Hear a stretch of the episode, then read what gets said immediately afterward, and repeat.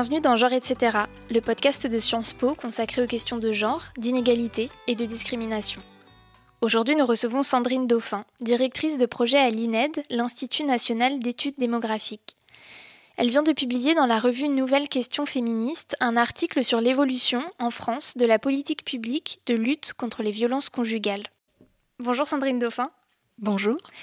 Alors je viens de le dire, vous êtes directrice de projet à l'INED et c'est justement l'INED qui a réalisé les premières grandes enquêtes scientifiques sur les violences de genre. La dernière enquête s'appelle Virage, donc Virage c'est pour violence et rapports de genre, et cette enquête elle date de 2015. Est-ce que vous pourriez nous dire ce qu'elle apporte comme information finalement cette enquête Virage?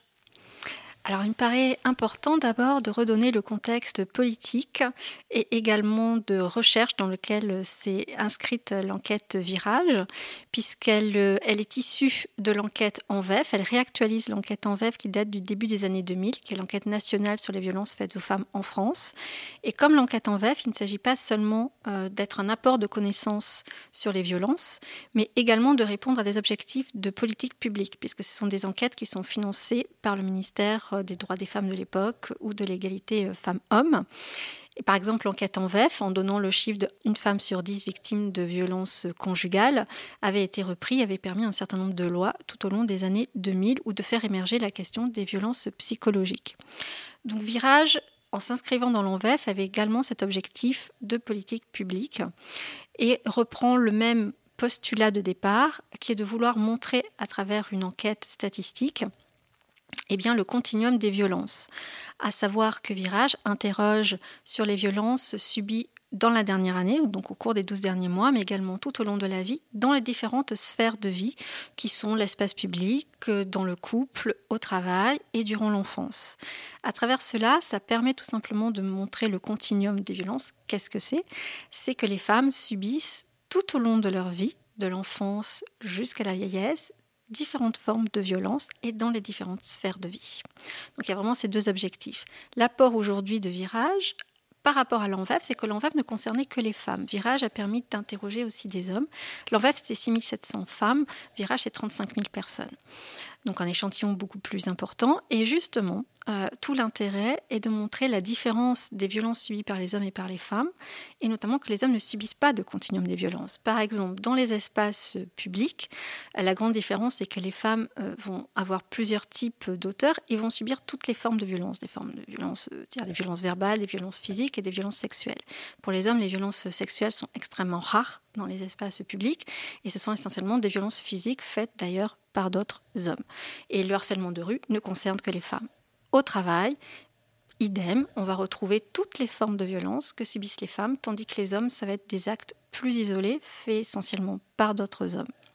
Et enfin, surtout au sein du couple, c'est là que c'était le plus important, eh bien, les femmes vont subir toutes les formes de violence, mais il y a un côté répétitif avec un sentiment de gravité. On les interrogeait aussi les individus sur le sentiment de gravité vécu euh, qui était particulièrement profond et des conséquences sur leur parcours de vie.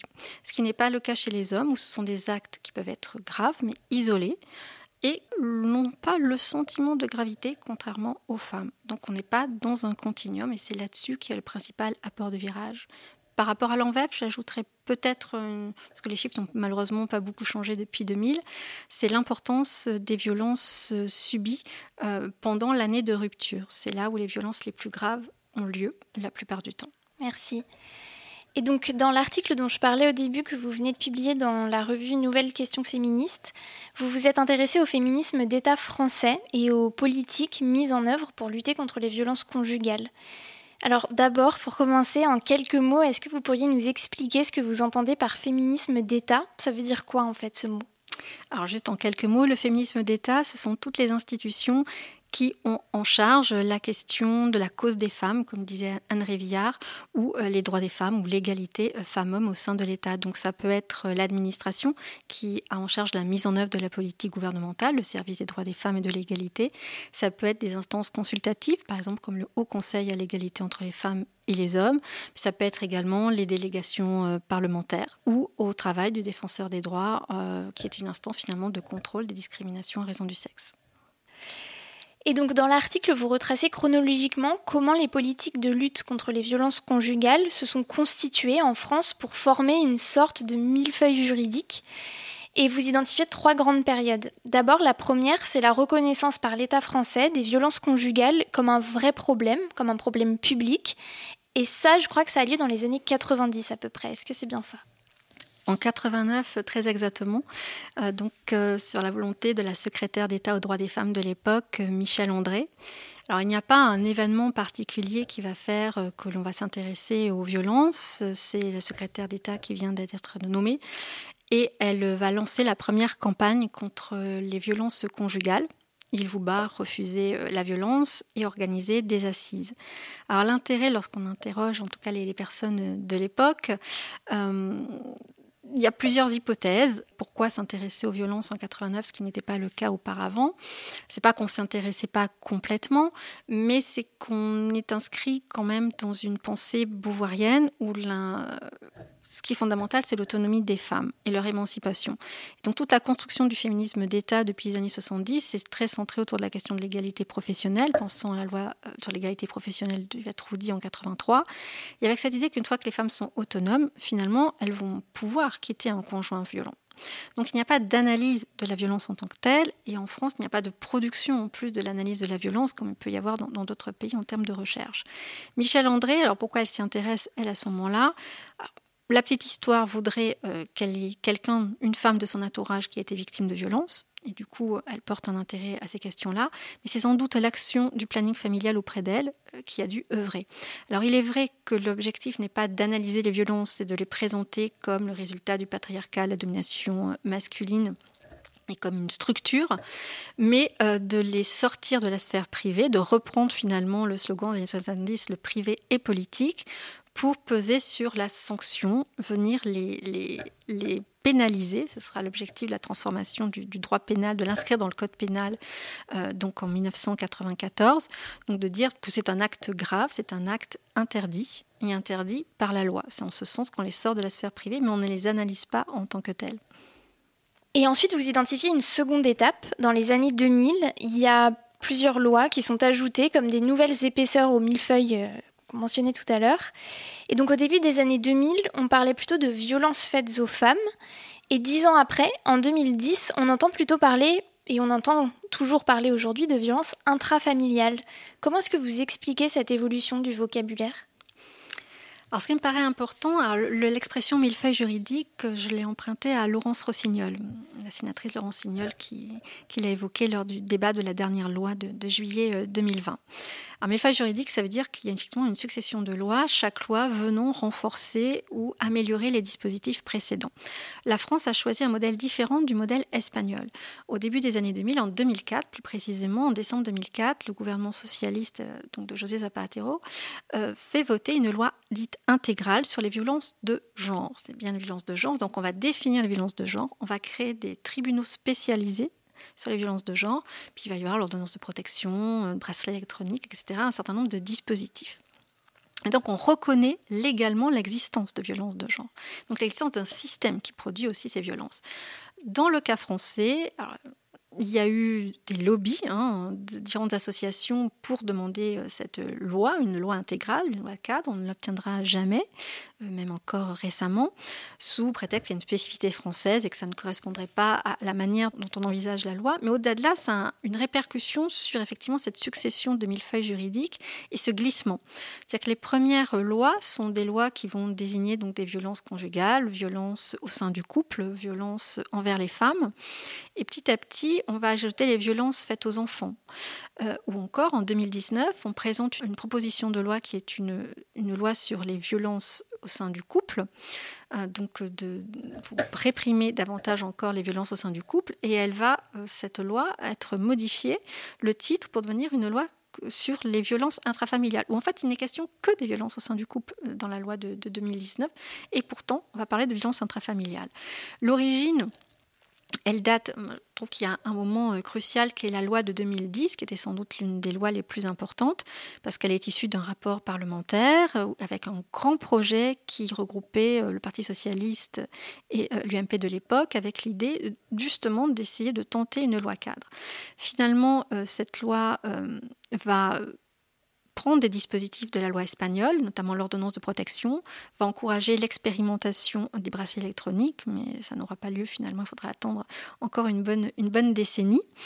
Mais il va y avoir un glissement, euh, par exemple Solène Joanno et Anna Matteotti l'ont très bien montré euh, sur la question de l'ordonnance de protection qui était dans le projet euh, destiné à être suivi par le juge délégué aux victimes et qui finalement va être donné dans le débat au juge aux affaires familiales. Derrière cela, c'était vraiment l'idée que la loi ne puisse pas, qu'une loi finalement sur la violence conjugale ne puisse pas ouvrir sur d'autres droits comme euh, ceux relatifs à la garde des enfants, garde exclusive par exemple des enfants, des droits qui ne pourraient pas être obtenus euh, facilement auprès d'un JAF, ou encore des, situations sur la question, familiale. Il y avait aussi une, suggestion, en tout cas un article qui a été supprimé, euh, qui visait à toucher à l'autorité parentale et à remettre le principe de coparentalité en cas de, violence et encore plus en, cas de, on n'appelait pas encore ça à l'époque, de féminicide. Là aussi, qui va être supprimé sous l'idée que le principe qui prévaut est celui de la coparentalité et qu'un mauvais mari ne fait pas forcément un mauvais père. Donc voilà, il y a eu un glissement dès 2010 qui a continué et euh, qui s'inscrit pleinement dans le fait que euh, finalement la lutte contre les violences conjugales, c'est une politique qui est pas seulement une politique d'égalité, mais aussi une politique de lutte contre la délinquance et une politique sociale. Et de fait, lorsque vous êtes auprès des forces de police, eh bien, il s'agit de, de fléchés en fait comme conflits euh, familiaux. Euh, et les travailleurs sociaux vont être sur les questions familiales et également les JAF euh, vont également traiter d'affaires, d'affaires familiales. Donc il y a eu ce glissement qui explique sans doute toutes les réticences qu'il y a eu autour de, de la gestion de la coparentalité. Et la troisième période que vous identifiez ensuite, elle commence en 2012. Donc c'est une année qui est marquée en politique en France par le retour de la gauche socialiste au pouvoir. Est-ce que ça a marqué un tournant important dans les politiques euh, de lutte contre les, violences faites aux femmes? Ça a marqué un tournant euh, dans les politiques générales d'égalité, peut-être pas seulement sur, sur les violences. Disons que ce qui marque en 2012, c'est le retour d'un ministère des droits des femmes, déjà, et euh, une vision transversale et interministérielle davantage marquée. Donc tous les ministères sont davantage sensibilisés à la question de l'égalité femmes-hommes dans ces questions d'égalité, il y a celle, des violences et surtout est repris l'idée d'une loi cadre, mais pas une loi cadre spécifique sur les violences, finalement ce sera une loi cadre sur l'égalité en général, sur l'égalité réelle, qui est portée par Najat Vallaud-Belkacem. Ça, c'est un changement. Donc en fait, elle ne va viser qu'à améliorer, donc elle ajoute finalement au dispositif du millefeuille juridique, mais il y a quand même ce projet de loi cadre, et une loi cadre votée, c'est aussi une loi qui finalement confirme ou réaffirme un positionnement euh, par rapport à l'égalité femmes et à l'inscription d'inégalités qui seraient systémiques. Donc, dirais par effet ricochet, c'est une vision aussi euh, sur les violences et notamment dans les dispositifs qui se rajoutent ou qui s'améliorent. Pour une fois, on n'a pas des dispositifs qui sont dans un traitement euh, psychologique des auteurs, mais notamment avec des stages de responsabilisation des auteurs. Donc on n'est pas dans un traitement pathologique d'addiction, mais bien dans celui euh, de reconnaissance qu'il s'agit de violence et de violence spécifiques. Donc ça, c'est, on va dire, la principale nouveauté. Et la deuxième innovation sous la période socialiste, c'est la création notamment de la MIPROF, de la mission interministérielle, euh, qui va permettre de développer les formations. Donc toute la question des formations dans la suite de la Convention d'Istanbul que la France euh, alors signe, euh, à l'égard des policiers, à l'égard de la justice, mais également dans tous les corps de métier qui peuvent être en contact avec des femmes victimes de violences. Et donc on continue d'avancer dans le temps. On se retrouve à peu près en 2017, au moment où il y a le mouvement MeToo qui prend de l'ampleur, et au moment aussi du changement de gouvernement et l'élection d'Emmanuel Macron. Est-ce que ces deux, ces deux événements, on va dire, ont, joué un rôle dans les politiques de lutte contre les, violences? Macron arrive dans un contexte de l'après-MeToo, au moment de MeToo. Donc on ne peut pas l'ignorer, euh, c'est un contexte qui remet sur la scène, notamment la scène médiatique, un véritable mouvement des femmes, peut-être de la même envergure que dans les années 70. Donc on ne peut pas faire sans, euh, au dehors de la seule question euh, d'ailleurs des violences. Donc il en fait d'ailleurs, non pas des violences, mais de l'égalité la grande cause de son quinquennat. Sans doute ça répond en partie à l'existence de ce mouvement MeToo, et qui est aussi une transformation des rapports hommes-femmes, pas seulement une libéralisation euh, de la parole. Ensuite, l'action de Marlène Schiappa, quoi qu'on en pense en termes de, communication, ce que j'ai trouvé particulièrement intéressant dans cette nouvelle période, on pourrait dire qu'il y a une accélération parce que finalement, euh, il y a de nouvelles lois, il y a trois nouvelles lois, euh, à la fois une loi qui va pénaliser le harcèlement de rue en 2018, une première loi en décembre 2019 sur les violences conjugales, donc qui vont s'appeler violences intrafamiliales, proposition donc, du Parlement, une deuxième proposition du Parlement, euh, la loi de, juillet 2020, qui va euh, euh, récupérer en fait notamment les dispositifs proposés par le Grenelle lancé à l'automne 2019 par Marlène Schiappa. Ce Grenelle vient s'inscrire au moment en fait des collages sur les féminicides. Donc c'est vraiment parce qu'il y avait une mobilisation contre le gouvernement disant on n'en fait pas assez, qu'est-ce qu'on fait pour lutter contre les féminicides? Donc c'est pas simplement les violences conjugales, c'est la lutte contre les féminicides dans lequel il s'inscrit. Je dirais que la période, malheureusement, c'est une accélération dans le sens où les dispositifs sont plus perfectionnés, euh, sont plus développés, euh, c'est-à-dire que bon, bah, les formations bah, deviennent un peu plus obligatoires, on raccourcit euh, le temps pour les juges ou de traitement des policiers, etc. Donc il y a des améliorations, ça on ne peut pas le nier. Par contre, ce qui me frappe, c'est la distance qui est prise avec le mouvement lui-même, avec le monde associatif. C'est qu'à travers ce Grenelle, le mouvement n'est pas invité lui-même. Il y a très peu de, de représentantes d'associations euh, féministes. Elles disent même euh, qu'elles ont été euh, écartées. Et c'est que la représentativité euh, du mouvement, d'une certaine façon, est déniée. Et l'habitude qui avait été prise de construire des plans d'action euh, avec euh, les représentants de ces associations est terminée. Un Grenelle, voilà, il y a 46 mesures et maintenant on suit les mesures du Grenelle, mais ce n'est pas un plan d'action qui est inscrit dans la durée. Voilà, un Grenelle, c'est un Grenelle. Et c'est des mesures qui sont un peu patchwork et qui ne forment pas finalement un, plan ambitieux en ce sens qu'on on n'a pas d'avant-propos, on n'a pas de, de, propos même sur c'est quoi ces violences, d'où elles viennent, et à aucun moment on ne les définit comme véritablement systémiques. Donc on ajoute du patchwork euh, dans le millefeuille, si je comprends bien. Exactement. Merci beaucoup pour toutes ces explications. Je vous remercie. Genre etc. c'est le podcast du programme de recherche et d'enseignement des savoirs sur le genre de Sciences Po. La musique est signée Lune. Un lien vers la transcription de cet épisode est disponible en description. Pour aller plus loin, vous retrouverez également en description des liens vers des références bibliographiques citées par Sandrine Dauphin pendant l'épisode. Si vous avez aimé cet échange, n'hésitez pas à ajouter des étoiles sur votre plateforme d'écoute et à le partager autour de vous. Merci et à bientôt